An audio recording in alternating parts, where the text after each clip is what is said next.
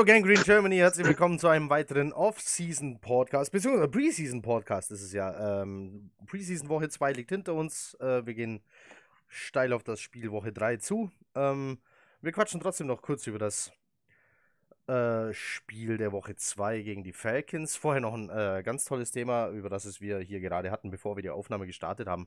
Jamal Adams, äh, wohl unser Held des Wochenendes. Äh, Basti, wiederhol einfach nochmal, was du gerade gesagt hast. Äh, vor allem, was du nie wieder über Jamal Adams sagen wirst, äh, egal was passiert. Nein, also es ist wirklich völlig irrelevant, ähm, ob er irgendwann ein Spiel machen wird in der entscheidenden Situation und dann 15 Touchdowns zulässt mit, in einem Quarter. Man darf nach dieser Aktion nichts mehr Negatives über Jamal Adams sagen. Äh, Heartbeat of the Franchise, glaube ich, würde ich sagen, ne? Das kann man so sagen. Aber was hat er eigentlich gemacht? Es war öffentliches Training im MedLife. Am Sonntag, ja, genau. Ja, genau. Im MedLife Stadium wurde trainiert. Ähm, es ging auf den Abend zu, Flutlicht war an und irgendwann war das Training vorbei und nach und nach sind so alle gegangen. Es wurden aber ein paar Hände geschüttelt, ein paar Autogramme gegeben. Und irgendwann ging das Flutlicht aus und trotzdem waren da noch ein paar Leute und ein Spieler. Jamal Adams der Ewigkeiten nach dem Training, als keiner mehr da war und schon das Flutlicht ausging, noch im Stadion stand und Autogramme geschrieben hat.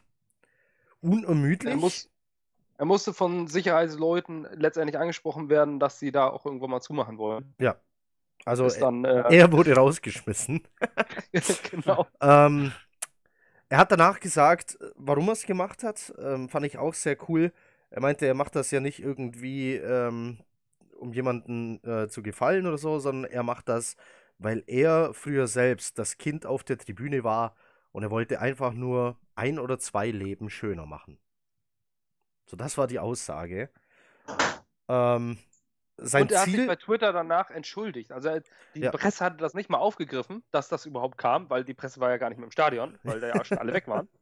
Ähm, und er hat sich aber nachher bei Twitter einmal entschuldigt an die Leute, denen er kein Autogramm mehr geben konnte. Ja, also es, dadurch, dass er vom Sicherheitsmann rausgebracht wurde, sind wohl einige Leute äh, leer ausgegangen und da hat er sich bei Twitter öffentlich entschuldigt dafür, dass er nicht alle Wünsche Also die paar, die noch da waren, weil es war ja wirklich, äh, es waren auch nicht mehr viele.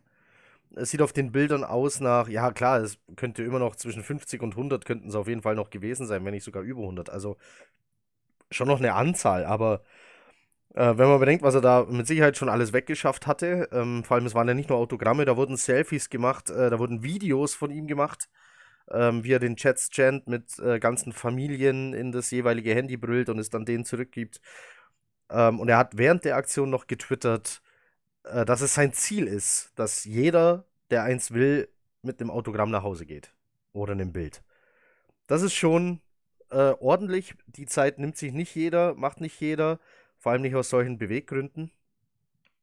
Äh, ähm, Basti hat noch eine witzige äh, Twitter-Perle dann äh, gestern entdeckt gehabt. Ja, von äh, Wischhusen. Mensch, das ist irgendein Journalist, Speedwriter. Ich weiß jetzt nur nicht in welchem Zusammenhang. Der hatte getwittert, ähm, der hat das äh, retweetet, diesen, äh, diesen Tweet von, von Jamal Adams und hat dann äh, gesagt, witzige Geschichte, er hat ähm, heute, also Montag nee, gestern, am Montag, hat er seinen Sohn vom äh, Footballtraining abgeholt und äh, hat dann noch einen äh, aus dem Team mitgenommen, einen kleinen Jungen, irgendwie so ein Pee-Wee-Football. Und äh, der ist eingestiegen und hat zu ihm gesagt, hey, ich war gestern beim Jets Practice und ich habe ein Jamal Adams Autogramm. so, und der war halt äh, total glücklich darüber. Und dann hat er gesagt, so, ja, das kann man damit erreichen. Ne? Ja. Also der war, der ist dann eingestiegen, musste dann dem, dem Papa von seinem Kumpel, der ja gleichzeitig Reporter ist, gleich sagen, da, ich habe gestern ein Autogramm gekriegt von dem. Also, es wirkt. Also, der ist sich seiner Rolle bewusst. Es ist einfach großartig. Der, man muss auch überlegen, der spielt noch zu einem Rookie-Vertrag. Ähm, wenn, man, wenn man den nicht nachher zum, wenn man den nicht belohnt, dann, dann so, weiß ich auch nicht mehr. Zum äh, bestverdiensten Safety macht. Ich würde ihn am liebsten zum bestverdiensten Spieler der NFL machen, solange er für immer bei uns bleibt. Ja, dem musst du das irgendwie auf die Stirn tätowieren, das Logo, und dann darf er nicht mehr gehen. Ja. das wäre am schönsten. Nein, auf jeden Fall sollten wir jemals äh, sowas äh, verleihen wie äh, Held der Woche, äh, des Monats oder des Jahres, äh, wird Jamal Adams gewinnen. Platz 1, 2 und 3. Und es wirkt auch absolut selbstlos. Also ja. auch wenn er sich so irgendwo darstellt oder sowas, man hat nicht das Gefühl, dass er das macht, um gut in der Presse dazustehen. Warum? Den fetten Vertrag kriegt er eh. Also. Einfach toll. ja durchaus auch durch sportliche Leistung. Also. Das stimmt. Ja, also, das kommt auch noch dazu. Ja. Also er ist einfach, er ist einfach ein geiler Typ und das hat man vom Pro Bowl bis jetzt. Ist schon mal Adams positionsübergreifend äh, der beste Mann in unserem Kader? Schmeiße ich jetzt einfach so als Frage zwischen rein, Knut. Der beste, das ist ja schwer zu vergleichen. Aber, ja, ist es. Natürlich, darum ist die Frage ja so gut. Du bist, du bist schon so ein Journalist. ich, ich sag mal so, äh, er ist auf jeden Fall der Wichtigste in meinen Augen. Er ist ja, das Aushängeschild ja. der Franchise.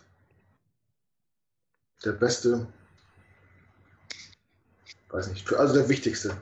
MVP. MVP? Locker Room MVP. Basti, Alles. Basti, ist er der beste Mann im Kader? Positionsübergreifend? Meine, meine, meine Meinung, ja, ich bin aber auch ein totaler DB-Fanat. Ähm, aber unabhängig davon äh, ist, er, ist er sportlich. Ich meine, er ist der Einzige, der letztes Jahr All-Pro geworden ist. Dann haben wir noch Andrew Roberts und Jason Myers, ein Special-Teamer. Ähm, also wir hatten äh, schon, schon auf dem Papier ist er der Beste. Also ja, ist er. Also wir haben mit Sicherheit sehr gute Spieler und Le'Veon Bell ist mit Sicherheit, äh, wenn man viele vergessen, dass er vor dem letzten Jahr äh, über viele, viele Jahre der, der beste Spieler dieser, eigentlich fast dieser, der gesamten Liga war, ähm, haben wir mit Sicherheit auf beiden Seiten die jeweils Besten der Liga. Zumindest die, in diesen, äh, um diesen Titel mitspielen sollten. Felix? Aber Jamal Adams ist in unserem Kader der beste Spieler, ja. Sagt Felix das auch? Ja, ich glaube, ich habe da so eine Zwangsneurose. Ich kann das nicht so vergleichen irgendwie. Er ist auf jeden Fall wichtig. Er ist auf, sehr präsent. On und off the field. Aber der wichtigste, ich weiß nicht. Ich finde Darnold auch ziemlich wichtig. Oh. Und er sieht momentan auch sehr gut aus. Also, ja. Er ist sehr wichtig. Er ist für die Defense sehr wichtig. Aber ich würde es vielleicht doch von der Defense, äh, von der Offense dann wiederum trennen. Irgendjemand hat doch, äh, war das in unserem letzten Podcast, hat irgendjemand gesagt, er hätte Jamal Adams in seinen Power Rankings über Dervin James, äh, weil Jamal Adams nicht nur auf dem Feld genauso gut ist wie Dervin James, sondern neben dem Feld wichtiger als Dervin James, also im Lockerroom zum Beispiel. Wo war denn das? Das habe ich schon zweimal gehört. Einmal bei uns und einmal in der Footballerei, kann das sein? Aber das, äh, jedenfalls unterschreibe ich das so und wiederhole es gerne. Wer auch immer es gesagt hat. Ja, ich muss, ich habe mich mit dem Charakter von Dervin James noch nicht auseinandergesetzt. Ich weiß nur, dass ich, äh, dass mein Herz blutet, als ich es jetzt gelesen habe, dass er verletzt ist und das halbe, die halbe Saison ausfällt, weil dem zuzugucken, ich habe Chargers-Spiele im Real Life geguckt, äh, einfach nur, weil Dervin James einfach so ein irre geiler Spieler ist. Ich, ich hätte halt Bock gehabt auf so ein, ja, dieses Fun-Duell Adams-James äh, über die ganze Saison zwischen den beiden. Ähm, wer hat die besseren Stats, wer hat das bessere Spiel abgeliefert. Das äh, wäre schon cool gewesen. Es ist sehr schade, dass er verletzt ist. Ja, haben wir nichts davon. Aber äh, gut, äh, wir haben eigene Verletzungsprobleme, kommen wir gleich dazu. Lasst uns über das Preseason-Spiel sprechen. Das haben wir nämlich noch nicht getan. Woche 2. Wo Jamal auch eine Interception rausgehauen, äh, auch, eine, auch einen Sack ja. rausgehauen hat. Ähm, wir haben gewonnen. Ich hab's nicht gesehen. äh, oh, was bist denn du für ein Jets-Fan? Ein, ein Arbeitender. So. ähm. nee, ähm, tatsächlich, bei mir geht's äh, gerade runter und drüber, äh, kam nicht dazu. Highlights habe ich geguckt und die waren schön. Ähm, was ich gesehen habe, war, dass Matt Ryan, äh, oder nein, Matt Ryan ist der falsche Ausdruck, der Quarterback der Falcons, wer auch immer es gerade war, ähm, sehr oft davonlaufen musste oder am Boden lag. 4 Sacks, meine ich, und 17 Quarterback Pressures hat die Defense hingezaubert. Was die, äh, der Pass Rush scheint also durch die Mitte zu funktionieren. Ja. Genau so kann man sagen. Also es ist, äh, das, was, das, was ja oft, äh, oft gesehen wird und äh, oder beziehungsweise nicht gesehen wird, dass der Pass Rush halt nicht immer über außen kommen muss. Das war äh, gestern auch bei der Footballerei unter anderem, ist mir das auch mal wieder aufgefallen. Da, ist immer, da muss der Druck ja über die Outside Linebacker kommen. Man hat gest, äh, in dem Spiel eindeutig gesehen, dass es auch anders funktioniert. Wie oft wir die Mitte da überlaufen haben. Man muss dazu auch sagen, dass die äh, Falcons Offensive Line auch nicht komplett war. Aber dennoch, ähm, man hat das, jeder, da, da muss man noch, kann man noch nicht mal ein Football-Experte sein, dass man gesehen hat, was da für ein Druck kommt. Allerdings hat auch äh, Greg Williams gefühlt 50 Prozent geblitzt. Also da waren ständig, äh, ständig waren äh, beide Middle-Linebacker im Blitz. Ähm, ständig hast du mehr als vier Rusher gehabt. Also es war immer enormer Druck. Matt Ryan hat keine Ruhe gehabt. Wenn er dann mal werfen konnte, dann ging jeder Ball auf Außen kam an, aufgrund der schlechten Cornerback-Situation. Aber ähm, ich finde, äh, der, der Druck durch die Mitte war, war irre. Also was ein äh, Quinnen Williams da gemacht hat, mit diesem einen Bullrush, wo er einfach den äh, Guard einfach, einfach mal überrennt, ähm, war schon irre. Und äh, man sieht auch, dass ein Foli Fatukasi ganz, ganz viel äh, ausmacht, dass ein Bronson Kaufusi da vorne ähm, den Push macht, wirklich in die Starting Rotation reinzukommen. Das ist, was ich immer ähm, sage, du brauchst die Jungs von der Insel. Ist das ein Insulaner? Das sind Poly Polynesier, alle beide. Die können Hakas tanzen, natürlich. Die beißen dir die Kehle auf, lächeln dabei und sagen, okay, das war mein Job. Weil die immer gut gelaunt ja. sind, ihren Job machen. Ja, okay, aber Hakas tanzen, das hat ja nichts damit zu sagen. Ne? Hakas tanzen Leute, sind das furchteinflößendste äh, der Welt. So.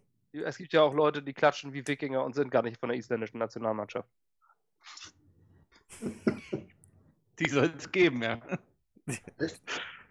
ähm, ne, auf jeden Fall äh, ist das doch schon, schon sehr auffällig, ähm, dass dieser Druck über ihn kommt. Und was ich am interessantesten fand ich eigentlich, es ist ja nicht immer nur, es sind ja nicht immer nur die Spieler, sondern es ist auch das Scheme. Was Greg Williams da gemacht hat, war schon. Da hat man gesehen, Mensch, wir haben ein Problem auf Corner, also hauen wir da durch die Mitte alles rein, was geht. Wie willst du denn da mit dem Lauf durch die Mitte kommen? Das geht doch gar nicht gegen die Jets, wenn die so spielen. Schwierig, ja. Knut, du hast es auch gesehen. Hast du? Ich. Ja. Hast du? Hast du? Ich habe hab ehrlich gesagt, ich habe das erste Viertel gesehen und den Rest äh, in Highlights. Und Schön. ich bin da voll bei, voll bei Basti. Ich habe irgendwann gedacht, wenn das hier soft ist und äh, wir spielen die, unsere Defense nicht mit unserem ganzen Playbook, sondern deuten nur mal an, was gehen könnte. Ich dachte, oh, ich freue mich auf Week One. Und ich weiß noch, äh, nach dem Draft, äh, als ich so das Roster so ein bisschen abgezeichnet hat und wie, wie wir spielen werden, habe ich gesagt, ich, ich, würde unbedingt mal gerne einen Drive sehen gegen irgendeine beliebige Offense, einfach um zu gucken, wie das funktioniert. Und das, was ich bis jetzt gesehen habe, äh, freut mich sehr und lässt mich hoffen, dass wir eine der besten Dies der Liga haben werden. Vielleicht. Vielleicht. Also sehr überzeugend. Also wie gesagt, wenn das soft ist und äh, so viele verschiedene Blitze schon, Safety-Blitzes und was weiß ich, er schon hat gucken lassen, dann möchte ich nicht wissen, wenn er sein Playbook ganz aufschlägt, was da noch alles kommen könnte. Ich habe jetzt zweimal gehört, wie gut die Defense war. Was ich aber auch gesehen habe, war wieder ein äh, Eröffnungsdrive von Sam Darnold, der in die Endzone ging, Felix. Ähm, da waren noch viele Starter auf dem Feld auf beiden Seiten. Ähm, wie hast du das gesehen? War das ein weiterer überzeugender Auftritt von Sam Darnold? Äh, auf jeden Fall. Der mir aber auch sehr gut gefallen hat, war Ty Montgomery in dem Drive, im ersten gleich. Weil der super, äh, ja, patient gerannt ist. Äh, Sage ich das hier so? Nein, das ist gut. Das, das sah halt einfach total geschmeidig aus. Ja, ist halt einfach, äh, das ist, was man von Bell sich erwartet, ja, dass er halt einfach in den, äh, dass er guckt, wo die Blocks entstehen, wo kommen die äh, Löcher zustande, wo kann er durch. Das hat Ty Montgomery in meinen Augen echt richtig gut gemacht. Und ich mir ist ein Play äh, vor Augen, ich glaube, das waren für 15 Yards oder so, äh, wo er schon einen Hit bekommt nach 10 und dann trotzdem nochmal 5 macht. Ja, noch mal und dann kommt noch ein O-Liner und drückt nochmal zwei Yards vorwärts, ja. ja? Also da, das, äh, ich glaube, das war Yoga oder so. Eigentlich, eigentlich liegt er schon fast, packt aber nochmal einen Spin-Move aus. Äh, das war, also, da dachte ich, man. Wird noch weitergeschoben, das war gut. Und dann natürlich auch zum Touchdown. Und in dem, wenn das so klappt, dann ist es eigentlich auch egal, ob Bell eine Woche, zwei Wochen, vier Wochen braucht, bis er dahin kommt, wo wir ihn alle erhoffen. Weil wenn Montgomery das abrufen kann, pow. Ich glaube. also ich, ich, ich, ich versetze mich nur in die, in die Lage eines Defensive Coordinators, wenn, äh, wenn die dann beide, der, beide Running Backs hinten in der Shotgun ja. äh, links und rechts neben ihm stehen. Da kriegst, ja. du, da kriegst du Schweißausbrüche, das, ja, wenn das wirklich so läuft. Ne? Das war so mein Gedanke, Ahnung, als, als Ty Montgomery verpflichtet wurde und mir fiel wieder ein, warte mal, der, das war der gelernte Wide Receiver. Ähm, wenn du die beide neben Sam Donald stellst, einen links, einen rechts, dann bist du als gegnerische Defense wirklich am Verzweifeln, weil du gar nicht mehr weißt, was kommt. Weil Beide können fangen und Montgomery kann das im Zweifelsfall auch ganz weit als gelernter Wide Receiver. Wurde ja quasi nur aufgrund seiner Physis äh, und einer, einem Personalnotstand bei den Packers umfunktioniert und weil er es mal irgendwann mal in seiner ganz frühen Karriere gespielt hat. Aber gut, äh, er weiß zu überzeugen. Ist für mich gerade mit äh, so das Phänomen der Preseason äh, bei den Jets. Also ich denke, der hat seinen Platz im Kader sicher auf zwei. Ähm, man wird nur sehen, was dann dahinter passiert. Ähm, Felix, hast du weitergeguckt ähm, als nur das erste Viertel? Und wenn ja, was, was haben die, wie haben dir die Backups gefallen diesmal? War das, war das besser als im, äh, ist egal, Pre äh, Defense darf es auch sein. Ähm, mir geht es einfach nur darum, ob sie diesmal besser ausgesehen haben, zum Beispiel die Secondary, ähm, wie gegen die Giants. Nö, also die Secondary in meinen Augen nicht. Jamal Adams stach da raus. Den zähle ich jetzt mal mit. Ähm, auch wenn er ein Starter ist, aber also so wie die Defense Line jetzt ein heißes Messer durch Butter war für die Offense Line, ja. Ähm, ja, also ich hatte mir eigentlich gehofft, dass wenn die D-Line so dominant ist, dass das die Cornerbacks ein bisschen entlastet. Und gerade äh, unter Matt Ryan ähm, hatte ich den Eindruck, dass wir echt Glück hatten, dass die zu blöd waren, Bälle zu fangen. Also da waren irgendwie zwei Pässe in der Endzone. Ich glaube, das war in einem Drive sogar. Ähm, die in der Endzone nicht gefangen wurden, wo du einfach erwartest, okay, die haben diese Kleberhandschuhe, das muss doch mal, da muss der Ball doch mal dran hängen bleiben. Das, also da haben wir echt Glück gehabt.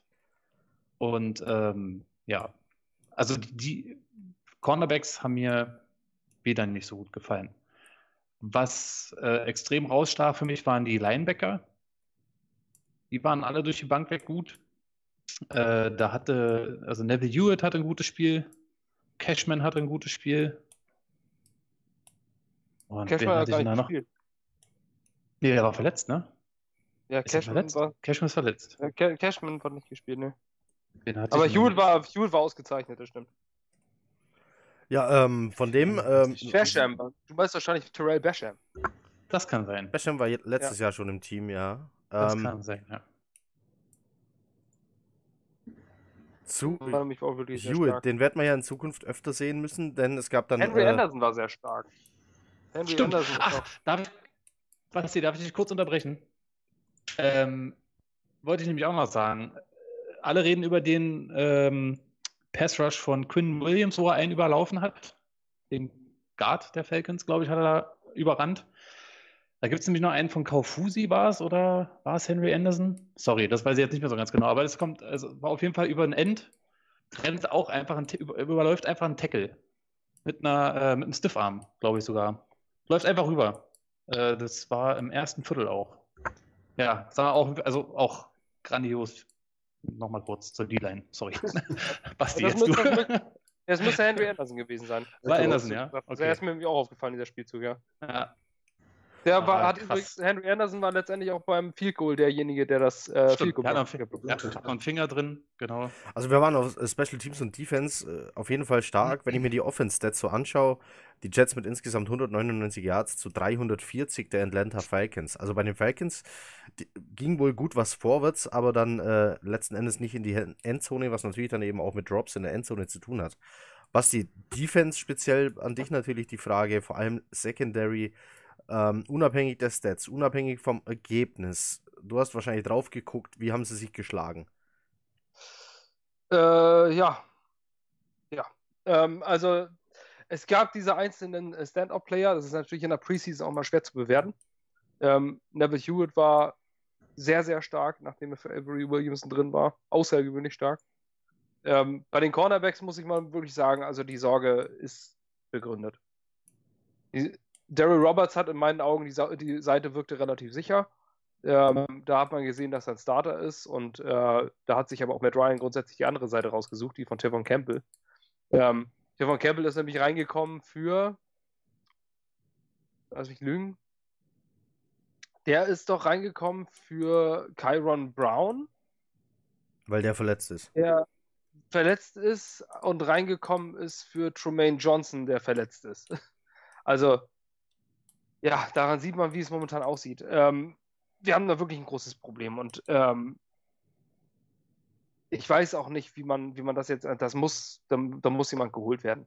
Von der Defense sonst, äh, Defense darüber gesprochen, die war ausgezeichnet. Ähm, von den Safeties, da kann man sich jetzt auch nicht großartig beschweren, aber die äh, Falcons kamen auch nicht zu der Möglichkeit, den tiefen Ball zu werfen. Also was sollen die Safeties großartig falsch machen? Und wir müssen unbedingt einen weiteren Corner holen. Weil sobald äh, du diese Chance hast, man hat ja gesehen, wie viel Druck auf den, Matt, äh, Matt Ryan kam und er hatte trotzdem 10 von 14 Pässen vervollständigt und zwei davon waren Drops. Ähm, also mit einem Kurzpassspiel wie die, pa die Patriots würden uns äh, komplett auseinandernehmen. Mit, äh, mit diesen Cornerbacks nehmen uns die Patriots mit, mit 30, 40 Punkten auseinander. Aber egal wie gut die Offense funktioniert, weil so machst du äh, Pässe in die Flats, ähm, kurze Slants ohne Ende und so marschiert die, äh, die Offense übers Feld. Da haben wir wirklich ein großes Problem und da muss ich was tun.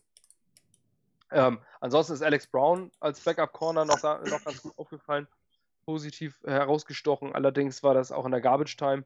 Und ob man jetzt äh, in der zweiten Hälfte, wo ein Matt Sharp, der, die graue Eminenz, wo man immer noch, wo man sich fragt, warum der, der Typ spielt immer noch, ähm, der vervollständigt auch 8 von 10 seiner Pässe.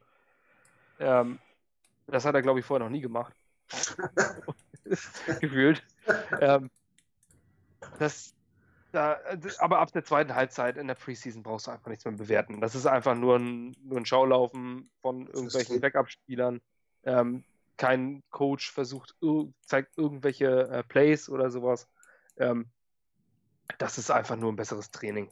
Also in der zweiten Halbzeit kannst du nicht bewerten, weil wenn ein Spieler herausragt, dann ähm, macht er das auch nur, weil er gegen Nummer 3 und Nummer 4 ähm, oder Dritt, äh, Dritt und vier, Third und Fourth Stringer Wide Receiver spielt zum Beispiel als Cornerback, dann fällt es dir natürlich leichter, als gegen Julio Jones zu spielen. Wir hatten, als die meisten Starter schon vom Feld waren, noch einen auf dem Feld. Äh, und den haben wir jetzt nicht mehr für den Rest der Saison. Knut, Avery Williamson hat sich das Kreuzband gerissen bei einer Aktion, als ihm, ich glaube, es war der eigene Mann, der ihm äh, da hinten reingefallen ist, äh, in der eigenen Endzone. Ähm, die Situation hast du ja mitbekommen, hast du wahrscheinlich auch gesehen ähm, in Videos, ähm, in Kurzausschnitten. Wäre das vermeidbar gewesen? Ich, alle sagen jetzt, ja, der hätte vom Feld gemusst, der hätte da gar nicht mehr sein dürfen. Kann man das so pauschalisieren oder ist das eine normale Aktion, dass ein Starter mal da länger steht, länger spielt und dann kann sowas natürlich passieren? Der kann sich auch im Training verletzen. So sieht's aus. Ich glaube, Malte hat das bei uns in der Gruppe geschrieben, ne? Der ist durch gut äh, gut zusammengefasst. In dem Moment, wo du den Fuß aufs Spielfeld setzt, kann es immer passieren. Das kann beim ersten Snap passieren, das kann beim letzten Snap passieren. Das kann in der Preseason passieren, das kann im Week 17 passieren, wo du einen vierten und eins an der Goal-Line verteidigst, reißt dir das Kreuz an, bis du da hält. Und mal passiert ein Preseason-Spiel, ist der Trainer der Depp. Also, ähm, er kann auch im Training von der Bank rutschen und sich das Steißbein brechen, was weiß ich. Das, Verletzungen passieren im Sport, das kannst du nicht beeinflussen. Ja, klar war es vielleicht ein Stück weit unnötig, dass es da noch ein Platz war, aber. Hätte auch, also, hätte auch ein Snap vorher, zehn Snaps vorher passieren können oder im nächsten wenn man, Spiel. Wenn man mal die, letzten, die letzten Jahre guckt, wie viele äh, Spieler, auch Starspieler, sich in der Preseason regelmäßig verletzen. Ja, da gibt es ja Teams wie Washington oder ähm, die Chargers, die da jedes Jahr gebeutelt sind und herben Verlust schon haben, bevor die Saison losgeht.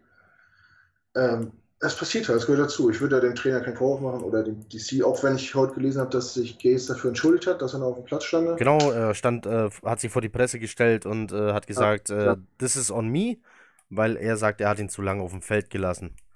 Ja, aber das, kann, das, ist auch die Sache, die du als, als, als Chef auch mal machen musst. Du musst ja, einfach mal. Ich kann mir vorstellen, genau. Für die, für die Presse mal so ein bisschen äh, die anderen Leute in Schutz nehmen, so ein bisschen das Schild spielen, so. Ja, genau, also das genau das ist es. Aber der hat aber auch gesagt, also ich glaube, es ist eher für die Presse, dass da Ruhe ist, weil er nämlich auch gesagt hat, dass er das gemacht hat, um da einen, äh, einer weniger erfahrenen sozusagen einen an die Seite zu stellen, genau. der halt was kann, der das alles schon gesehen hat. Ne? Ja. Und was ja eigentlich auch gut ist, denn dadurch lernt ja auch einer, der dann irgendwie äh, als Backup dienen soll. Ne? Also es war ja nicht so, dass man ihn einfach auf dem Feld vergessen hat. nee, nee, nee genau. Und auch nicht leichtsinnig rausgeschickt hat. Ne? Ja. Also, Sondern es hat ja einen Grund gehabt. Das Einzige, was halt blöd ist, ist, dass es halt in der Preseason passiert und die Preseason letzten Endes dann immer so bewertet wird, dass es halt für nichts passiert ist. In einem Regular Season Spiel, dann hast du es halt, kannst du sagen, na gut, okay, dann hat er halt wenigstens für den Sieg, der dann am Ende wichtig ist, äh, äh gespielt und sich dann verletzt. Das hast du halt in der Preseason nicht und deswegen ist es wahrscheinlich einfach ein bisschen. Bist du jemand, Felix?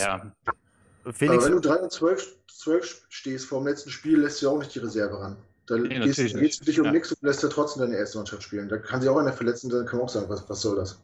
Ja. Also, ja, gehört nun mal dazu. Schade ist, es war ein starker Spieler, der wird uns auf jeden Fall fehlen, aber zum Glück in der Positionsgruppe, wo wir es noch halbwegs verkraften können.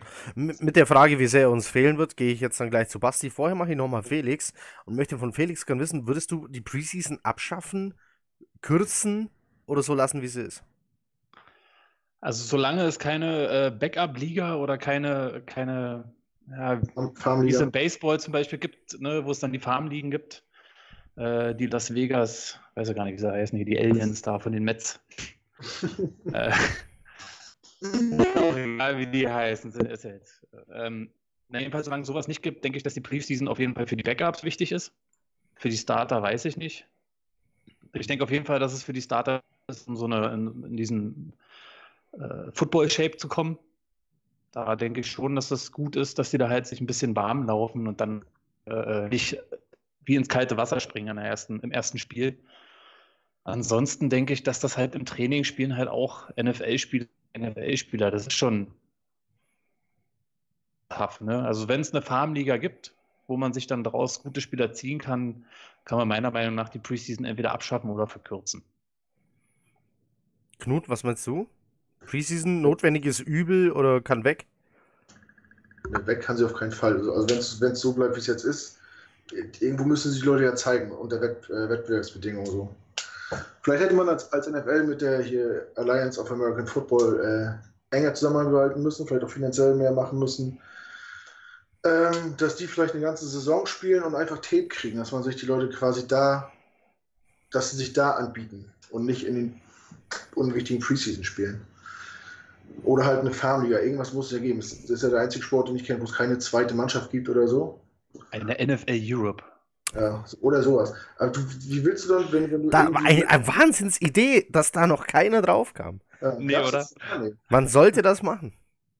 Ja, und dann spielt nur in Deutschland. Ähm, ähm, ja. Aber dann kann ich wieder mal in Sandern gehen. Das. Das ist schwierig. Du, äh, wenn, wenn du halt in, in, ins Roster kommen willst und du hast kein Tape und kannst dich nicht zeigen unter Wettbewerbsbedingungen, wie, willst, wie, soll, wie soll es funktionieren? Die Frage ist, wärst du überhaupt in, in einem NFL-Team als drittklassiger Spieler zweitklassig oder also als so eingeschätzte Spieler. Klar, es gibt immer wieder welche, die zeigen sich in der Preseason und dann heißt es, ah, guck, der ist doch nicht so, den nehmen wir mal mit in den 53-Mann-Kader. Wärst du überhaupt im 75-Mann-Kader, wenn es keine Preseason geben würde? Oder blasen viele Teams ihre Kader künstlich auf, damit sie erst gar nicht in die Verlegenheit kommen, ihre Starter in dieser für sie unnötigen Preseason starten zu lassen? Guck mal, wer da oh, teilweise gesigned wird. Nick Truesdell, Tight End. Ja, zum, zum zweiten und dritten Mal. Die arme Sau. Also, also das, gibt es äh, sowas wie reine ja. Preseason-Spieler? Das würde mich echt mal interessieren, ob es da Typen gibt, die jedes Jahr irgendwo in der Preseason gesigned werden. Dann dürfen die Preseason spielen, äh, damit sich kein Starter verletzt, und dann sind die wieder weg. Weil sie es nicht in den 53-Mann-Kader schaffen. Das gibt es bestimmt, aber das Schema. Ja, bestimmt. Aber das Schema, in dem die Starter spielen, ist ja jedes Jahr sehr ähnlich. Also die haben, das hat ja schon einen Zweck für die Starter, ne? Das ist ja. Also ich finde, ich finde, dass man, äh, also Vorbereitungsspiele sind immer wichtig. Ähm, ja, aber die kann egal, ich auch, äh, Sport, die kann ich auch in diesen, Niveau, in diesen Trainingscamps machen, was viele Teams machen, die, die organisieren sich in diesen äh, Camps mit anderen Teams. Ja, das ist das Gleiche. Ja, es geht aber auch, es geht, es ist ja auch alles ein bisschen Marketing. Also ich denke, dass man die Preseason schon äh, abhalten sollte. Man könnte sie auf zwei Wochen kürzen, äh, weil es so in der Form jetzt einfach überflüssig ist. In Woche 1 spielen die Starter einen Drive und sind dann weg. Und dann äh, sieht man ja auch in der Präsentation, dass überall immer nur Interviews äh, geführt werden, während das Spiel läuft und so. Und zum Beispiel Preseason Woche 4 ist das überflüssigste, was überhaupt nur existiert. Wenn man sich dieses Backup Bowl jedes Jahr anguckt, ja, das ist ja, also da heißt es immer, die Letzten können sich dafür wirklich empfehlen für den, für den Kader. Da haben die Trainer auch schon längst ihre Entscheidung getroffen. Das meiste passiert im Training und nicht irgendwie bei so einem nutzlosen Spiel. Dann fängst du irgendwo als äh, Nummer 7 Cornerback eine Interception vom Nummer 5 Quarterback. Na super, herzlichen Glückwunsch. Da sagt doch kein äh, Trainer, oh, das hast du aber toll gemacht, jetzt nehme ich dich noch mit. Da ist die, da ist die Entscheidung schon längst gefällt. Also ich gucke mir den Backup Bowl dieses Jahr an. Und dann passe ich da mal auf, wer da so spielt. Und wer dann nächstes Jahr im Backup Bowl wieder spielt, weil er wieder irgendwie gesigned wurde für die Preseason, für die Operation menschliches Schutzschild, für die Starter. das ähm, willst du dir antun? Nein. Nein. Aber also Preseason, Preseason ist gut als Vorbereitung zum Reinkommen, aber man sieht es doch, dass in, bei den Giants ein Barclay nicht spielt, bei den Jets ein Bell nicht spielt. Ähm, das ist nur vielleicht, damit die Fans mal einen netten Blick auf die neuen Rookies kriegen. Ansonsten ist diese Preseason sehr, sehr überflüssig. Aber also alles, man sieht eine, der bestbewertetste Quarterback der ersten zwei Wochen der Preseason von allen qualifizierten Quarterbacks mit einer Handvoll Snaps, Magic Matt Mike. Barkley. Matt Barkley. Ja. Ist bisher der äh, ist bisher der Goat. Der mich, wundert, mich wundert, dass es nicht der Peterman ist. ja, der ist auch, der war auch sau stark. Zu Fuß. Wie hieß nochmal der Quarterback der Bills, der uns vernichtet hat im ersten Spiel? Matt Barkley. Ja. Echt? Muss du unbedingt wieder Salz in die Wunden streuen. Ja. also auf den großen Robert Foster ja. 100 Jahren Pässe geworfen hat. Nein, das ist äh, Matt Barkley ist bisher der, äh, wäre bisher First Team All Pro, wenn es nach den ersten zwei Wochen der Preseason geht. Und Wo das ist denn der Rat? Keine Ahnung. Weiter sein können. Das ist ja nicht immer noch bei den Bills. ähm, aber es ist ja auch, dass äh, auch, so wie Barkley und äh, ähm, Bell trotzdem in voller Montur und so an der, und Helm an der Seite stehen, sich mit warm machen und so. Was soll sonst machen? Die, ja die, die könnten rein theoretisch ja spielen. Die haben ja Schuhe an und Polster und Helm und so. Ja, geht halt auf Arbeit, ne? Ja. Ich ziehe auch Dienstkleidung an, wenn ich auf Arbeit bin. Das heißt nicht, dass ich arbeite. an, Anwesenheit heißt nicht, Anwesenheitszeit ist nicht Arbeitszeit, das stimmt. Aber Livian Bell hatte Sneaker an und keine Sportschuhe. Ach, da hat er sich verraten, siehst du? Ja. Die, vielleicht hat er sich die nach dem Warmmachen ausgezogen, weil, weil er wusste, er spielt nicht. Er wollte was Bequemes tragen für unten drum. Also mich würde mal äh, die, die, die Meinung. du trägst ja lieber gar nichts unten rum, aber das. So sieht's aus. Ja, das, das wissen wir alle jetzt. Ja. Die Meinung der drei Leute, die sich das hier angucken, äh, interessieren, was die meinen, ähm, ob diese Preseason mit vier Spielen, so wie sie jetzt ist, notwendig ist, ob die gekürzt werden kann, ob sie so bleiben kann oder ob sie weg soll. Also genau, wer, und nein, Robert, du willst nicht. Schreibt es in die Kommentare. Ja, äh, in welche auch immer. Bei YouTube direkt, ähm, hier äh, der Facebook-Post äh, unter, de, unter den Tweets äh, mit dem Link, keine Ahnung, irgendwo eure Meinung dazu rein. Das interessiert mich dann doch. So, Fakt ist, äh, Robert, schön, dass du vom Festival zurück bist, aber äh, wir wissen, dass du darauf stehst, deine Meinung zählt nicht. So. ähm, Antonio Brown hat heute trainiert mit einem zugelassenen Helm. So, wollte ich nur mal sagen. Wirklich? Ja, vollkommen verrückt. Ähm, beim äh, Stretching war er noch ohne Helm auf dem Feld. Irgendjemand hat ihn dann wohl eingebracht und er hat trainiert. Verrückt.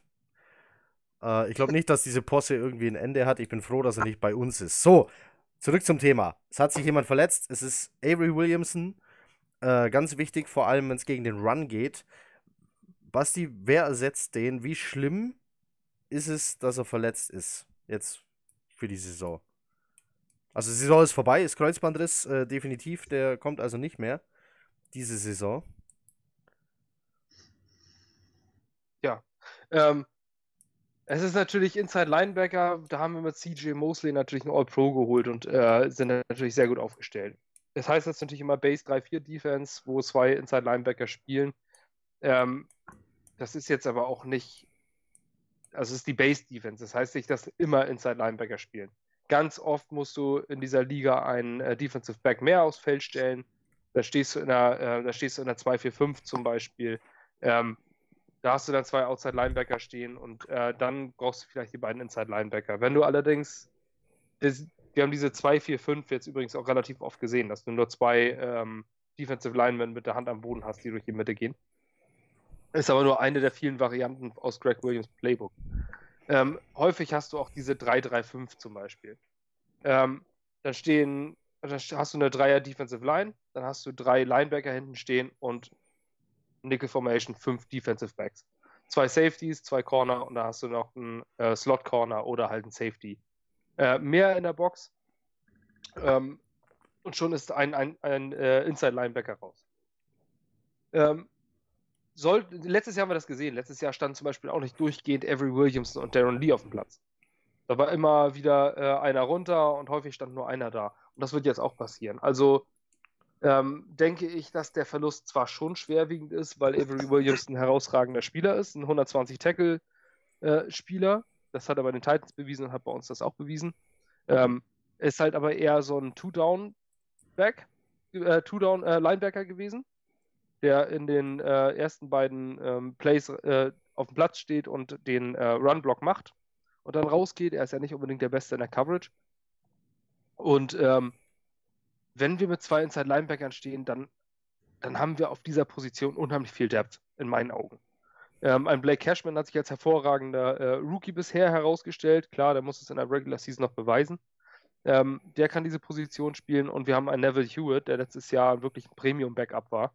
Ähm, hat es jetzt in dem Preseason-Spiel auch gezeigt. Ist auch ein harter Hitter und äh, den kann man von, von, seinem, von seiner Art und Weise zu spielen schon sehr mit Avery Williams vergleichen. Ich denke, die Tiefe dort auf Inside Linebacker ist, ist gut und du hast nicht wie auf Corner durchgehend, dass du mindestens zwei auf dem Platz stehen haben musst, wie bei Cornerback oder wie bei ähm, Offensive Tackle oder sowas. Also da hast du immer zwei auf dem Platz, die sind auch da und da kannst du nicht einen wegnehmen. Bei den Inside Linebackern kannst du immer mal wieder einen wegnehmen und das, äh, und das variiert. Deswegen denke ich, dass der Verlust, wie gesagt, aus, aus menschlicher Sicht Avery Williamson schon groß ist. Aber wenn ich sagen würde, vor dieser Verletzung, wenn es einmal einem Spieler oder auf einer Position passieren muss, dann hätte ich vermutlich entweder Defensive Line oder Inside Linebacker gesagt. Weil man äh, diese Position noch einigermaßen kompensieren kann. Deswegen denke ich, äh, es ist schlimm, ja, aber ähm, es ist nicht so, dass man da jetzt sagen muss, die Saison hat einen schweren Schlag erlitten. Wenn ich diese Aussage mit Stats zu Neville Hewitt stützen dürfte. Habe gerne. Äh, der, hat, der, hat, letztes Jahr äh, in den vier Spielen als Lee-Backup ja, 27 Tackles, 1,56, ein Tackle for Loss und vier Quarterback-Hits in vier Spielen. Und nehmen wir mal an, die Leistungskurve bei dem ist nach oben, nicht nach unten und man entwickelt sich nach oben, ja, dann äh, könnte man das auf 16 Spiele hochrechnen und hätte einen wirklich sehr guten Backup. Ja, ja, das ja. bestätigt auch meinen Eindruck. Also ich, ich habe ihm auch unheimlich gerne zugeguckt. Das ist ein, wirklich ein sicher, sicherer, guter Tackler. Ähm, und den wirst du in, äh, in Situationen mit dem Third and, Third and Five oder Third and Six wirst du den nicht auf dem Platz stehen haben. Da hättest du auch einen Avery Williams nicht auf dem Platz stehen haben. Sondern dann gehst du mehr, mehr in die Pass Coverage. Also ich denke jetzt nicht, dass das der, der absolut schwerwiegende Verlust ist. Also schade, dass er natürlich nicht mehr da ist, war. Äh, Klar, der hat, ich bin äh, totaler Fan von ihm. Je, jedes Gap zugemacht, äh, das sich da irgendwie auch nur halbwegs aufgetan hat letzte Saison. Das war schon äh, sehr gut. Aber er hatte seine Schwächen gegen den Pass. Jetzt hat Hürth seine Chance zu zeigen, was er kann. Und es gibt nicht wenige, die sagen, gegen den Pass äh, ist er auf jeden Fall stärker als Williamson und hilft uns somit mehr. Also man darf gespannt sein und dahinter haben wir auch noch Cashman. Was haltet ihr von dem? Kann der in die Rolle schlüpfen? Kann der Hewitt das streitig machen? Ist zu früh. Ist noch viel zu früh. Also ich denke, der ist, herausgestochen jetzt äh, in der Preseason bisher. Immer wieder gut aufgefallen. Aber es ist auch ein Fünftrunden-Rookie. Ähm, ja, nicht wenige haben den äh, sehr viel höher gesehen. Ja, letztes Jahr im Terry Nickerson auch. Das war auch der ultimative Draft-Stil. Ja. In Runde 6. War doch. Ähm, und man darf jetzt einfach. Äh, man, wer war denn, wer war denn eigentlich der ultimative Draft-Stil letzte Saison? Das Witzige ist, jeder, jeder sagt immer, der war ein Stil, der war ein Stil. Du hörst aber nächste Saison immer ganz selten, dass es wirklich einen Stil gab. Ja, wenn es einen Stil gab, dann nur Darius Leonard bei den Colts. Den man in der zweiten Runde geholt hat. Ja, gut, in der zweiten. Ist das schon ein Stil? Aber trotzdem. Ja, weil er ein All-Pro gewesen ist, ne? Ja, aber positionsbedingt in die zweite Runde gerutscht. Ja, okay. Nein, aber äh, wir, wir, wir weichen ein bisschen davon ab. Nein, Blake Cashman, ich glaube, ähm, er kriegt dadurch mehr Playing Time, als er mit einem Williamson bekommen hätte. Also ich bin gespannt. Ähm, was, ich, ähm, was ich bisher gesehen habe, hat mir sehr gefallen. Und ich glaube, der hat richtig was drauf. An dem könnten wir Freude haben. Ja, aber man darf nicht zu viel von ihm erwarten. Einfach nicht, äh, weil, es, weil es noch ein Rookie ist und äh, ich würde den Namen nicht zu oft nennen, weil, weil unter so einem Druck gehen auch manche Late-Round-Picks auch runter. Knut, wie Deswegen, hat sich, äh, Entschuldigung, äh, Knut, wie hat sich denn unser Drittrunden-Pick, äh, dein zukünftiger All-Pro, geschlagen? noch nicht so, wie es mir erhofft hatte. Aber, ja, was wie ein Rookie ist immer schwer zu beurteilen nach zwei Preseason-Spielen. Habe jetzt auch noch nichts Überragendes von ihm gelesen aus dem Training.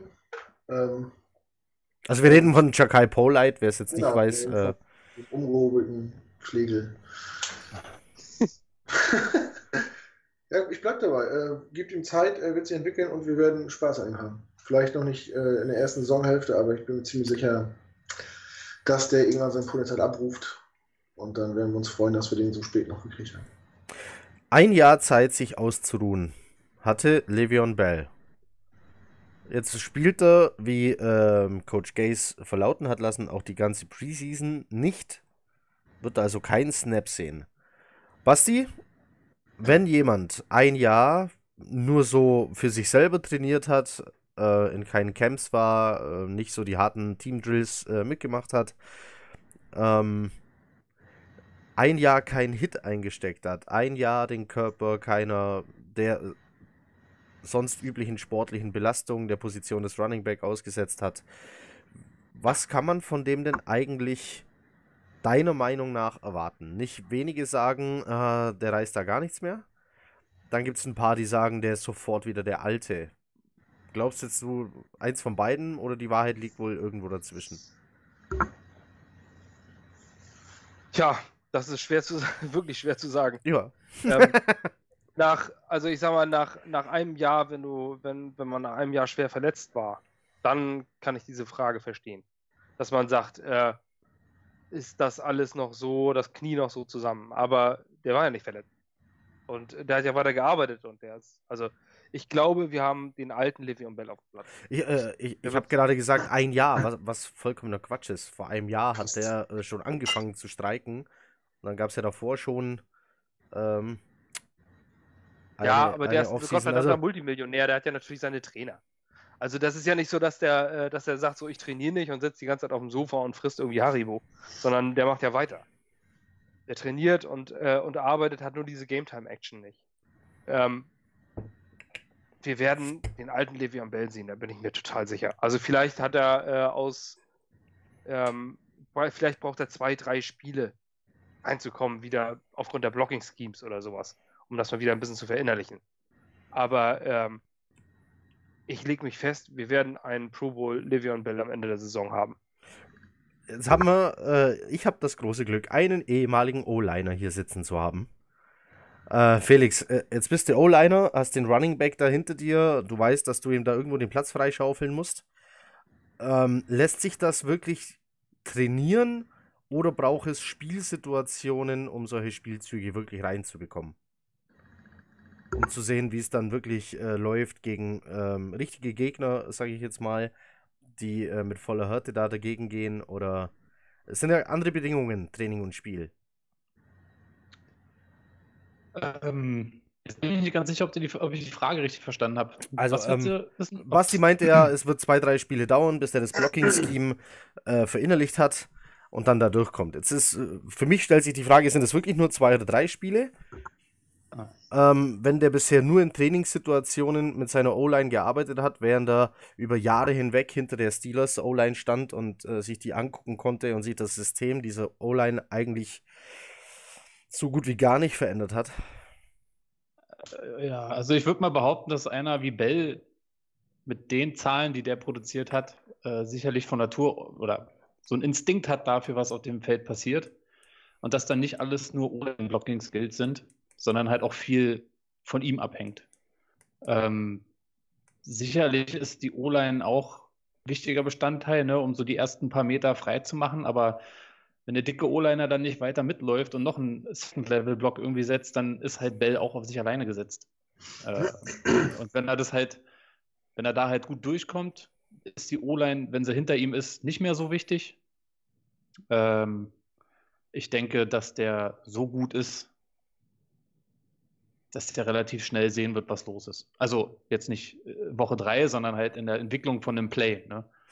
Er sieht vielleicht, okay, Blocking Scheme ist in die Richtung, da geht nichts. Ich sehe aber links ist was frei, zack durch. Das macht ihn ja auch aus. Diese besondere Spielweise, die genau. ihn äh, bekannt gemacht hat, dieses lange Warten hinter der O-Line, äh, was der da manchmal rumstand und du konntest da die Sekunden mitzählen und dachtest dir, irgendwann muss er doch mal vorwärts laufen. Und er hat dann wirklich ja. lange genug gewartet, bis sich eine Lücke auftut und ist dann da durch. Knut, Deswegen, die, die ich weiß, sorry. Ja, ja, passt. Mach mal, sprich weiter, sprich weiter. Ich, also ich weiß jetzt halt nicht, wie gut die, die, äh, die O-Line von den Steelers war in der Zeit, wo er da gespielt hat, weil die mich nicht interessieren. Ähm, keine Ahnung, weiß das einer von euch? War die O-Line bei den Steelers so toll, dass man sagen könnte, oh ja, okay, Bell hat ja auch davon profitiert oder? Schlecht für Die O-Line der Steelers gehört in seinem Zeitraum zu der besten der Liga, ja. Auch laut Pro Football Focus. Also es war eine außergewöhnlich gute okay. Offensive Line, ja. Ja, Aha, gut. Werden wir sehen. Aber wir haben auch eine sehr gute. Also, ja, ich finde unsere allein auch gut. Das äh, steht außer Frage. Ich finde, die macht einen ganz guten Job bis jetzt. Also ich glaube, äh, es ist tatsächlich, okay, was Khalil ähm, uns bringt, äh, werden wir noch sehen. Aber da wurde, da wurde gut also verstärkt. Hat, hat eigentlich, äh, was hat eigentlich Edoga an Snaps gesehen jetzt äh, Preseason Woche 2? Also unser zweiter Drittrunden-Pick.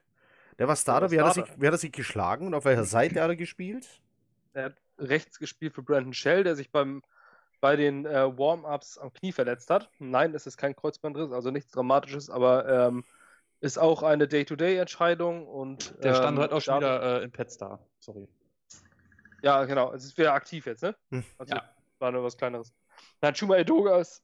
oh Gottes Willen. Chuma Edoga ist als ähm, Right Tackle, Starting Right Tackle reingekommen und hat seinen Job ja leider nicht so gut gemacht. Hat einen Sack zugelassen, ähm, hat ordentlich Druck auf Quarterback zugelassen.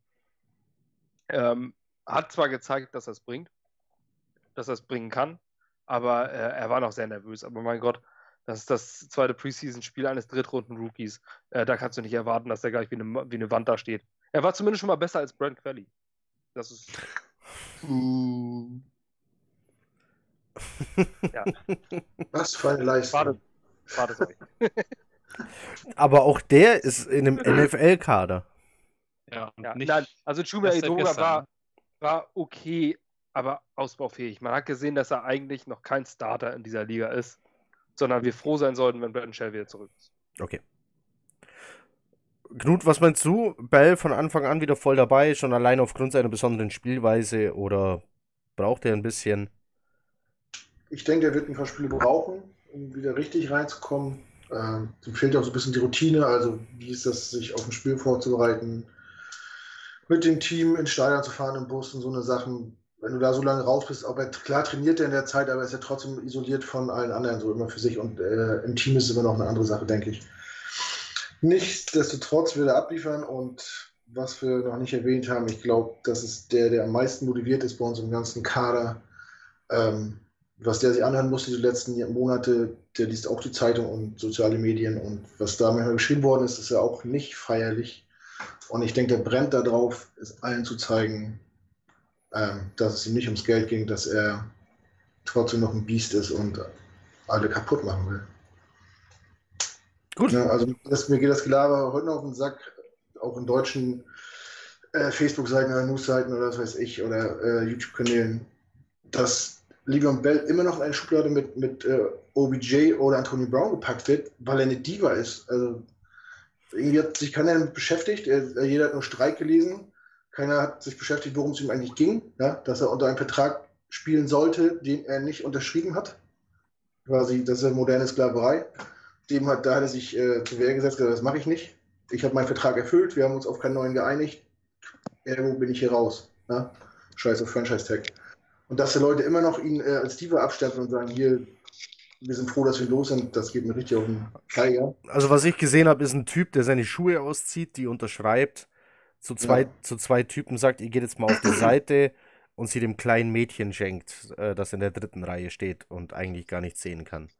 Das, das ist der Typ Le'Veon Bell, den ich jetzt kennengelernt habe im Training. Ich gleich, das, was ihm in seinem Kopf vorgeht, so wie Oliver Kahn es mal gesagt hat, so, ähm, ihr müsst noch lauter pfeifen, das motiviert mich noch mehr. Und ja. ich denke mal, so wird es bei ihm auch sein. Schreibt, was ihr wollt, ich werde es euch beweisen. So. Ich denke, der brennt und der wird uns viel Spaß machen. Ob, äh, denke, er wird zwei, drei Spiele brauchen, um wieder da zu sein, wo er ist. Aber dann wird er zünden. Und er zeigt sich bisher auch von der absolut besten Seite. Also egal, ja. was von Twitter und von bei Videos siehst oder sowas, ja. du hast nicht das Gefühl, dass sich da einer als besonderer Star ja. sieht oder so. Da gibt es andere. Ich denke nicht im Vordergrund. Ich gehe, ich gehe mit einem Weg zum Essen, da, da wird äh, der Rookie mitgenommen, genauso wie der Topstar, da, da gibt es keinen Unterschied und so, das fand ich super. Das ist eine Video, was da. Das war das, das war das mit dem Hut? Ja, wo sie die Rechnung ausgelöst ja, haben. Ja, genau. Die Rechnung wurde also, äh, es wurde gesagt, gemeinsam bezahlen und dann ähm, wurde der Bedienung ein Hut gegeben mit Zetteln drin, da stand jeder Name drauf und die Bedienung musste dann den ziehen, der zahlen soll. Ja. Das ist ein altbekanntes Rookie-Ritual. Ja, genau. Ähm, bei anderen Teams gibt es noch das Rookie Dinner, ähm, wo sich alle, ja, teilweise äh, übelst teure Dinge bestellen, ohne sie zu essen. Hauptsache, sie haben sie bestellt und die Rechnung wird möglichst hoch und die Rookies müssen dann zusammenlegen und die Zeche zahlen. Ähm, Wer ich glaube, bei. das dann alles? Wer das alles isst, das ganze Team ja. geht da essen. Die Offensive Line, du sagst. Ah. Du sagst, es isst keiner. Jetzt habe ich gerade gedacht. Nein, äh, weil sie zu viel bestellen. Weil, weil sie zu viel bestellen. Hauptsache, es ist noch ein Hummer bestellt, äh, weil der ist teuer und wer den dann isst, ja, gucken wir mal. Kurz vorher wurde Eddie Lacey gesigned. äh, ich glaube, bei anderen Teams gibt es dann noch ähm, verrückte äh, Haarschneiderituale für die Rookies und äh, ja, all solche Geschichten. Ich glaube, manche. Aber das zieht sich auch durch bis in die unterste Liga in Deutschland. Ja, ja. Rookie-Ritual ja. ganz normal. Ich musste einen äh, schönen Gruß nochmal an meine netten Teamkollegen, die mich äh, seinerzeit beim Auswärtsspiel von den Lübeck Seals bei, Hildes, bei den Hildesheim Invaders auf der Rückfahrt nur mit einem Eierschutz bekleidet in, äh, zu Burger King geschickt haben. ich über, äh, an die etwa 120 Burger bestellen musste. Es war ein Genuss. das ganze Team ist im Bus geblieben und sie haben aus dem Bus zugeguckt und wer dieses, äh, diesen ähm, netten Schutz für das Gemächt kennt, das ist hinten frei. Es ist also kein Spaß, wenn dann drei Kinder im Alter von unter zehn Jahren hinter einem in der Schlange stehen. Ja. Windy Suspensorium, ja? Suspensorium, genau, richtig. Aber du musstest die Bürger nicht bezahlen. Doch, ich habe das Geld vorher mitgekriegt. Ja, ja, gut, ja, aber du musstest sie nicht einladen. So. Du musstest nein, nur nein, zum, zum Affen machen. Du musst einfach nur halbnackt äh, bei Burger King stehen, während Kinder, die ihren Kopf natürlich gemäß auf Höhe meines Arsches haben, direkt hinter diesem Platz. Ah, ja, schön. Ja, ähm, das ist schön, ja. so, Quarterbacks haben wir auch. Sam Darnold hatten wir kurz, ist gut drauf, ist der Starter. Brauchen wir auch nicht drüber diskutieren. Dahinter tut sich was. Äh, wir haben momentan, äh, wie viele Quarterbacks? Ich habe es vergessen. Drei? Nein. Äh, wir haben vier. Insgesamt vier. Wir haben Darnold, Luke Falk, Travis Simeon und äh, Davis Webb heißt er. Schön, dass du Falk schon an zweiter Stelle nennst. ich habe es äh, jetzt so vorgelesen, wie sie in den Stats äh, stehen. Ah. Weil äh, Fork hatte vier von vier Pässen für 41 Yards und einen Touchdown. Ja. Ähm, und deswegen steht er hinter Sam auf der 2. Ähm, bei Webb sehe ich zum Beispiel 2 von 5 für 10 Yards. Und sonst nichts. Ähm, Knut. Ja. In der Saison geht man normalerweise mit drei Quarterbacks, nicht mit vier. Was glaubst du, wenn's da, wer da über die Klinge springen muss? Von den drei, äh, von den vieren? Ähm, also letztes Jahr sind wir sogar nur mit zwei ins Rennen gegangen. Das stimmt, wir haben äh, den dritten ins Practice Squad gesteckt. Genau. Und ja. was haben wir mit unserem vorigen dritten gemacht? Mit Teddy? Getradet, ne? Ja. Den Saints.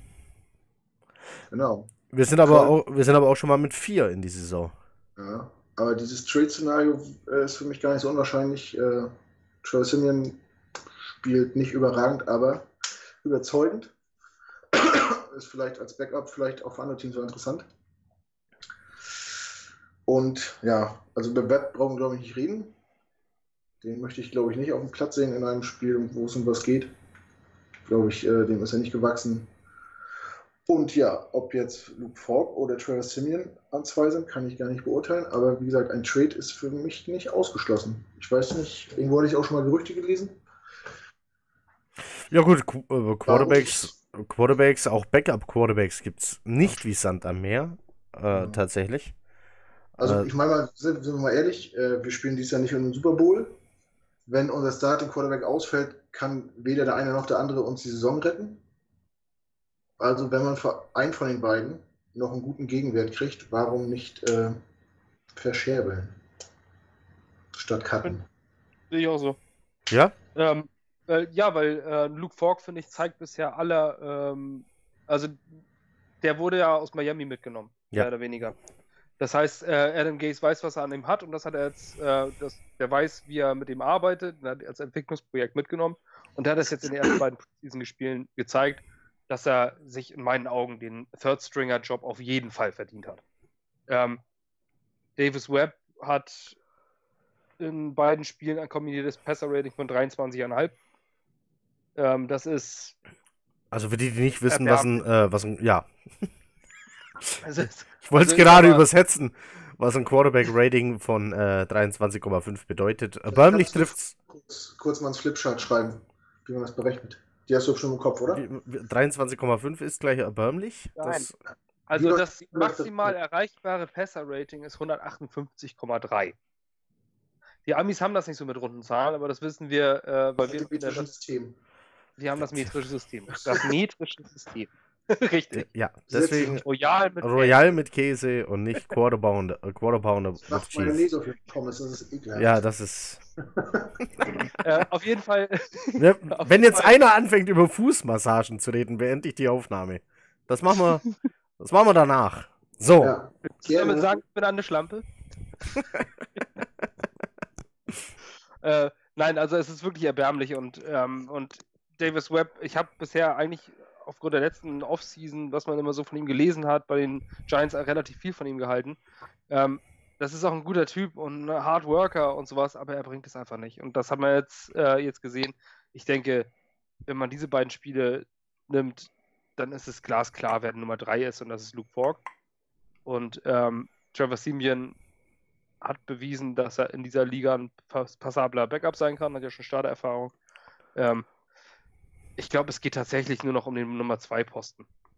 Wie Knuder sagt, wenn man für Trevor Simeon einen 5 Runden oder 4 Runden Pick kriegt, warum nicht nehmen? Ähm, Würde, denn, würden alle hier so, Anwesenden ausfällt, dann wird mir kalt.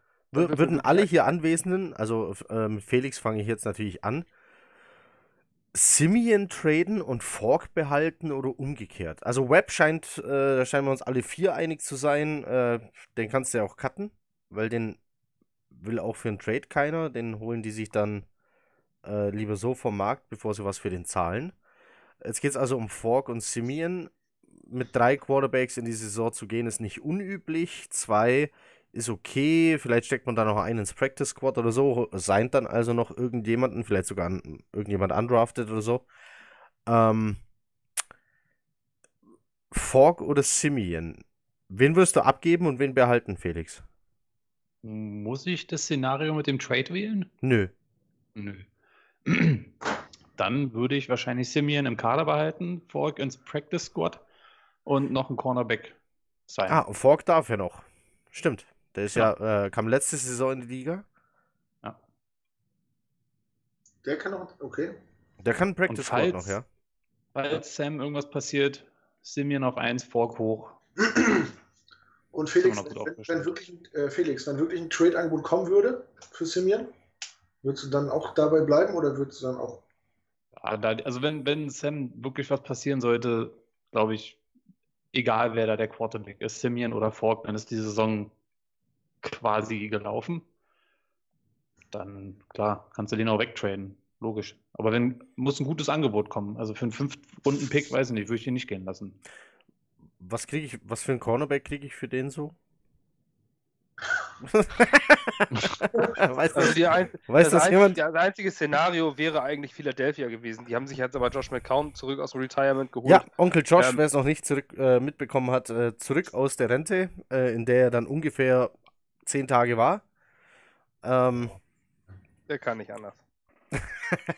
Teamnummer, was? 12 in der NFL? 13, 14? Hat der eigentlich. Viele. Wer hat, eigentlich, hat das alle durch. Wer hat denn mehr, Fitzpatrick oder McCown? Das, ist eine interessante Frage. Das, äh, das gucke ich nachher auch noch. McCown, McCown, eindeutig. McCown mehr? Ja. Rechnest du ich jetzt glaub, kanadische Teams glaub, mit oder nicht? Nee, ich glaube, Fitz hat die, äh, die zweistellige Zahl noch nicht voll gemacht. Ja, glaube ich, nur mit Josh McCown. Die Frage, die, was jetzt interessant wäre, wäre, wer ist Rekordhalter, der bei den meisten NFL-Teams aller Zeiten gespielt hat? Bestimmt ein Kicker. Oder Josh McCown. Sollen wir heute noch über Kicker reden, Basti, oder willst du ein anderes Thema?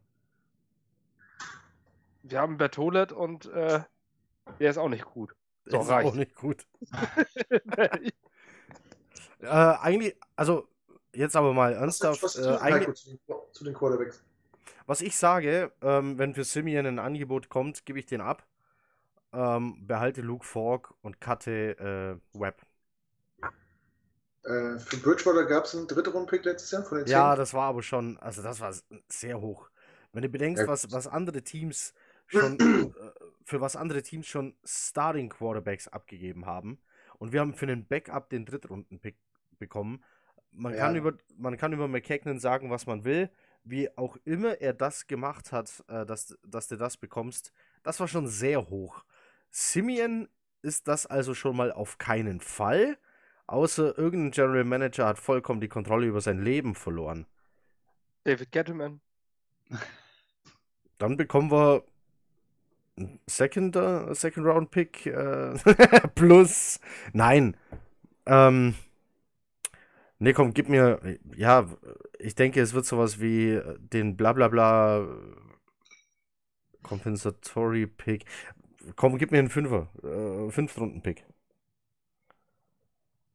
Ja, damit, damit muss der aber dann schon mehr als zufrieden sein. Und jemand muss verzweifelt sein. Gibt es ein Team, das gerade nicht mal ein Backup hat? Ja, bis vorletzte Woche waren es Eagles. Ja. Das kann ja, ja die Giants, ja, gut, die Giants haben ja nur. ja, okay. Ja, die haben Manning. Ne? Ja. hat er hat zwei Ringe, Mann. Ja, die sind ihm anscheinend zu schwer. So, äh, Josh McCown war bisher in zwölf Teams, eins davon war aber kein NFL-Team. Und äh, Ryan Fitzpatrick kommt auf. Bis zum achten gerade. Ja. Ah, du hast auch geguckt. Ja. ja, äh, es musste geklärt werden. So. Ja, schwierig. Ähm, du brauchst jemanden, der wenigstens einen Backup-Quarterback sucht. Und dann auch noch es ist ja nur Gespinne. Aktuell fällt mir auch keiner ein, aber falls ein Angebot kommen würde, würde ich ihn auf jeden Fall abgeben. Ja. Ich glaube sogar für einen 7 Pick. Hauptsache ein Pick. Ja. Ja. Ja. Ja. Ja. ähm, was wollt man noch? Gibt es eigentlich, eigentlich sowas wie einen Transfermarkt, dass man sagen kann, wir würden den abgeben und suchen dafür, also so wie bei Men? Ja, es gibt, äh, es gibt den Trade-Block. Trade-Block, ne? Ja. ja. kannst du äh, Spieler auf den sogenannten Trade-Block setzen. Dann wissen alle, dass du den abgeben willst. Ja. Das ist ja demotivierend für den. Äh, ja, ein wenig. Das kann man auch in der, der WhatsApp-Trainergruppe schreiben, oder? Haben die bestimmt so eine WhatsApp-General Manager-Gruppe oder sowas? Ja. Ich glaube schon. Sie. man kann nie genug Gruppen haben. ja. Gruß an Sascha. Ja. Nee, ich glaube, wir sind durch für heute. Wollen wir noch? Komm, mich interessiert eure Meinung. Äh, Felix. Was ist Kicker? Was? Nein, nicht Kicker. Felix. Ezekiel Elliott ist im, hat noch zwei Jahre Vertrag, äh, streikt. Dann haben sie noch Dak Prescott. Ähm, angeblich will er mehr Geld, mehr als 30. Äh, Amari Oh, Cooper warte soll. ganz kurz, sehr spannend, aber mein Kind fängt gerade an zu weinen da hinten. Ich muss mal kurz Das rüber. ist wichtiger. Sorry. Dann stelle ich die Frage einfach Knut. Aber ich, ich stelle die Frage einfach Knut. Knut. Ezekiel Elliott streikt, weil will neuen Vertrag. Mary Cooper kommt zu verlängern, Dak Prescott kommt zu verlängern, Dak Prescott will mehr als 30 Millionen. Wen würdest du verlängern? Die Frage ist ja, haben die Cowboys überhaupt Geld für alle drei? Ich behaupte nein. Jetzt reden wir hier von einem Quarterback, einem Running Back und einem Wide Receiver. Und ich denke, mindestens einer davon wird nicht mit einem großen Vertrag daraus marschieren. Haben die nicht auch äh, in der Offseason gerade noch einen D-Liner verlängert? Die haben Lawrence verlängert, ja, für ein Schweinegeld. Äh, schwierig, ne? Alle drei wichtig. Ich meine, die sind extrem abhängig von Ezekiel Elliott, ne? Und wenn der jetzt sieht, dass äh, Doug Prescott 30 Millionen nicht reichen, angeblich, wäre ich an seiner Stelle auch ein bisschen angepisst, weil Elliott ihn oft hat gut aussehen lassen. In Spielen, wo er eigentlich nicht gut war, fand ich. Aber, wie der Markt es gerade hergibt, äh, bezahlst du heute für einen mittelmäßigen Quarterback, wenn du den behalten willst, halt mindestens 30 Millionen. Wenn nicht mehr. Ne, das ist ja so eine Aufwärtsspirale, die irgendwie ja scheinbar nicht mehr zu stoppen ist. Jeder will der Bestbezahlte sein, ob das jetzt äh, gerechtfertigt ist oder nicht. Äh, also in der Haut möchte ich nicht stecken. Aber Cooper ist auch ein spitzen Wide Receiver, den kriegst du auch nicht an jeder Ecke hinterher geworfen. Da kann ich dir so jetzt keine Antwort geben. Ich glaube, ich würde eher noch Prescott verlängern als Elliott. Ja, Quarterback Äh, vor Running Back. Auch so, weil Elliott auch einfach für meinen Geschmack viel zu viel Unruhe reinbringt und sich viel zu wichtig nimmt und immer wieder aneckt und auffällt und komisch aussieht und bauchfrei trägt und Basti, was sagst du? Quarterback vor Running Back, sind wir uns einig? Ja, was die Position angeht, ja, aber in der spezifischen Situation würde ich Ezekiel Elliott definitiv seinen Vertrag geben. Ja. Ähm, ich, mag, ich mag den Typen auch nicht, äh, aber aus sportlicher Sicht muss man einfach äh, eingestehen, dass der der beste Pure Runner der NFL ist. Ähm, nicht was Pässe angeht, äh, fangen, aber was der, was der auf dem Boden erlaufen hat, das war, das war schon äh, ganz, ganz große Spitzenklasse aus sportlicher Sicht. Ähm, Würdest du Ezekiel Elliott im Fantasy denke in der ersten Runde draften? Äh, alles, Ja. was sie jetzt sagen kann und wird in einer Fantasy Draft gegen sie verwendet werden. ja. Erste. Runde, ja? Ja, sofort. Top 5? Ja, ich würde ihn sogar, ich würde ihn sogar unter den Top 3 ziehen. Du weißt doch gar nicht, ob Ja. der spielt. auch wenn er nicht spielt. Okay, das ist natürlich, ja, gut. das muss berücksichtigt werden. Ja, äh, Ja. so, äh, solltest du Hast vielleicht du dran denken. Ich dachte jetzt aus sportlicher Sicht. Naja, aus Nein, sportlicher also- Sicht sind wir uns da schon einig, aber das ist ja das Problem. Du hattest letztes Jahr bis Position 8 ging nur Running Backs vom Board. Äh, dieses Jahr hast du einen streikenden Melvin Gordon, einen streikenden äh, Zeke Elliott, einen Le'Veon Bell, von dem viele sagen, die Jets O-Line taugt nichts und der hat ein Jahr nicht mehr gespielt. Ähm, David Johnson, von dem keiner weiß, war der Offense Coordinator letztes Jahr schuld oder ist äh, David Johnson einfach ausgebrannt und kann gar nicht mehr?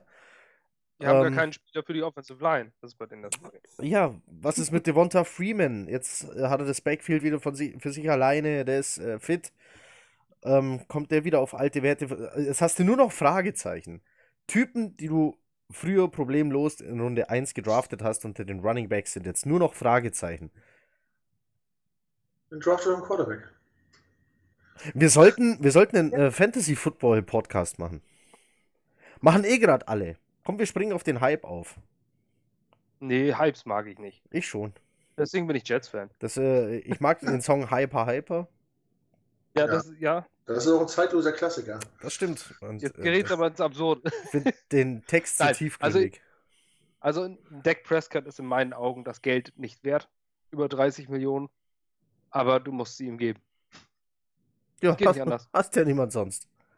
Ne, du musst sonst, äh, und die Cowboys sind auch einfach vom Kader her viel zu gut, um äh, nächstes Jahr auf einer Position zu landen, wo sie sich einen vernünftigen Quarterback draften können. Ja. Passiert auch nicht, wenn sie mit dem Backup spielen. Dafür haben sie einfach ein zu gutes Team. Und momentan sieht Dak Prescott besser aus als äh, Jimmy Garoppolo. Was verdient der? Auch zu viel. Zu Ja. viel, viel zu viel. Der hat auch diesen fetten Vertrag gekriegt. Felix, ich Hat er wollte, jetzt tatsächlich, fünf Interceptions in Folge im Training geworfen. Ne? Ja, Glückwunsch. Fünf Pässen nacheinander.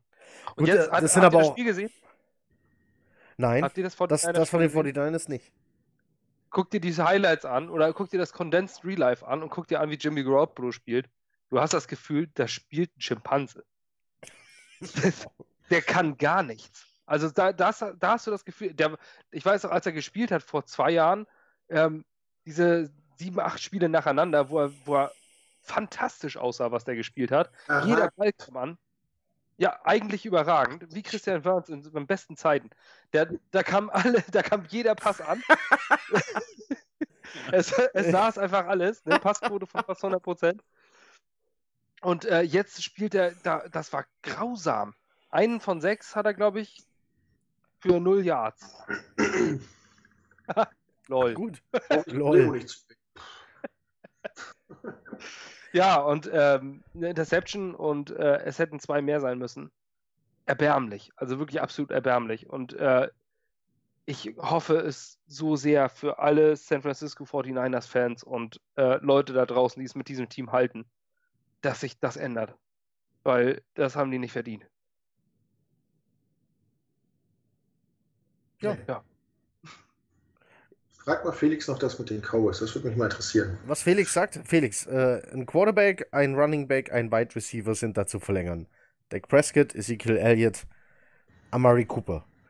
Ich behaupte, dass die Kohle nur für höchstens zwei davon reicht, wenn nicht sogar nur für einen. Wen würdest denn du verlängern? Oder den, was heißt verlängern, erstmal den Vertrag hinlegen, den derjenige äh, tatsächlich haben will. Also Dak Prescott und Ezekiel, die sind ja beide gerade am äh, rumzicken, ne? Genau. Vom Cooper habe ich noch nichts gehört. Dass er rumzickt. Deswegen würde ich tendenziell erstmal Cooper verlängern. Und die anderen beiden, weiß nicht. Also wenn ich der schlaue General Manager der Cowboys wäre, dann würde ich den beiden kein Geld geben, weil ein Running Back kannst du gut ersetzen, würde ich sagen. Und den Deck Prescott, den kannst du dann halt gehen lassen oder streiken lassen das Jahr. Dann würde ich den Jetsons First Round Pick für Simeon geben. Und wer raus aus der Nummer. Ja. Das würde ich machen. Das läuft. Ich sehe gerade, ich sehe Jerry Jones gerade äh, im Stadion sitzen, unser Podcast hören und sagen, ja. Alter. Und die Lampe geht über seinen Kopf. Ich rufe mal kurz den Joe an. WhatsApp-Gruppe hier. Joe, du alte, du alter nee, Berg. Nee, nee. Was sie, das ist die General Holen Sie noch Trenton Cannon und dann ist alles gut. Was sie, da sind die General Manager schlauer in der NFL. Der macht das nicht in der Facebook-Gruppe, dann kriegen das die anderen ja auch mit. Dann wird es ja teurer. Da muss er First und Second Round Pick abgeben. Er schreibt PN. Über Tinder. schreibt ja, der schreibt eine persönliche Nachricht. Digga, was hältst du von? Ey, Alter, PN. Ja, PN. Ja. Und dann, dann geht's ab. Und dann würde er ihm wahrscheinlich schreiben, hier First Rounder für Trevor Simeon und dann macht er so, hält er den Messenger gedrückt und macht dann da so einen Daumen. Ja. Aber ganz Deal eingetütet. Ja, okay, wir sind äh, merkbar betrunken, wie ihr alle merkt. Ja. wir, sollten, Wasser, ja. wir sollten unbedingt aufhören. Das ist ein Wochentag. Das stimmt. Ich habe morgen, hab morgen frei. Das äh, uh. olle Angeber. Morgen Freeman. morgen Freeman. morgen Freeman. Der war nicht schlecht. Doch. Nicht? Doch. So. Doch, Wann auch immer ihr das hier hört, einen äh, guten Morgen, guten Abend, eine gute Nacht. Äh, danke kurz. Ich, ich, ich, wurde letztens abgestraft von meinem treuesten Fan. Schönen Gruß an Matze, bevor ich es wieder vergesse. Sonst kriege ich Samstag einen hinter die Löffel. Sonst kriegst du Samstag einen hinter die Löffel. Ja. Alle, die äh, in den Norden kommen am Wochenende, ich freue mich auf euch. Ich glaube, ich bin, äh, komme ich am Wochenende, äh, nee, ich, ich, komme erst. Du kommst in zwei Wochen. Ich komme in zwei, zwei Wochen erst. Wir treffen uns jetzt noch in einer anderen Hansestadt hier oben. Genau, wir treffen uns nämlich, also falls das sich irgendjemand fragt, hä, wo treffen die sich denn? Wir treffen uns in Bremen, beziehungsweise genau in Achim. Ähm, da, das ist ein Ort, kein Typ. Also es gibt mit Sicherheit auch einen Typ, der Achim, wo der Achim halt. Achim aus Achim? ja, also auf jeden Fall ist das der Ort neben Bremen. und, und äh, dort treffen wir uns bei Thomas äh, zum Preseason gucken. Machen eine kleine Familienparty am Samstag äh, und so kurz darauf zum, ähm, zur Eröffnung der Saison treffen wir uns auch wieder mit einigen Leuten der Gang Green in Hamburg zur, Pre äh, zur zum Saison Eröffnungsapparat. Kickoff-Party. Kick ja, genau. Der Footballerei. Für die Jets? Nein, aber da gucken wir dann äh, auf Tablets und Laptops über ein Gamepad. WLAN. Die Party ab und dann sitzen da Zähne in der Ecke mit ihren Tablets. Ja, ja so stellen wir uns das vor. Genau, das also wird passieren. Auch ihr als Hörer und nicht wisst, wo ihr, wir orientiert seid und wo, sind, wo kommen die Jets eigentlich her und was machen die da eigentlich, ähm, tretet unserer Gruppe bei über Facebook, sucht nach Gangrene Germany, ähm, da findet ihr unsere Gruppe und dort steht auch alles zu unserem Verein, den wir haben. Ähm, wir haben einen Verein gegründet, da könnt ihr auch nochmal gucken, wie geratet ihr an uns ran und wie könnt ihr bei diesen ganzen Treffen teilnehmen. Einmal kurz Eigenwerbung zum Ende. Genau. So läuft's. Dann gehabt euch wohl, macht es gut. Bis denn. Chat ab. Ciao, ciao, vielen Dank. Tschüss. Tschüss.